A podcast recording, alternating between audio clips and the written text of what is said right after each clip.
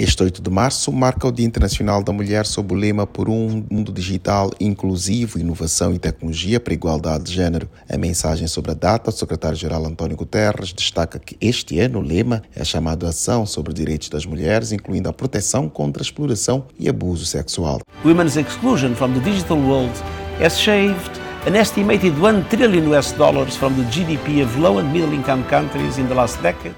Guterres ressaltou avaliações da ONU Mulheres, apontando que com a exclusão das mulheres da esfera digital foi perdido um trilhão de dólares ou produto interno bruto dos países de renda baixa e médias. Os prejuízos podem chegar a 1,3 trilhões em 2024. O líder das Nações Unidas pediu o fim da exclusão digital e incentivou a representação de mulheres e meninas na ciência e na tecnologia. Para ele, quando as mulheres estão subrepresentadas no desenvolvimento de novas tecnologias, a discriminação pode emergir Desde o início da ONU News em Nova York, Eleutério Gavan.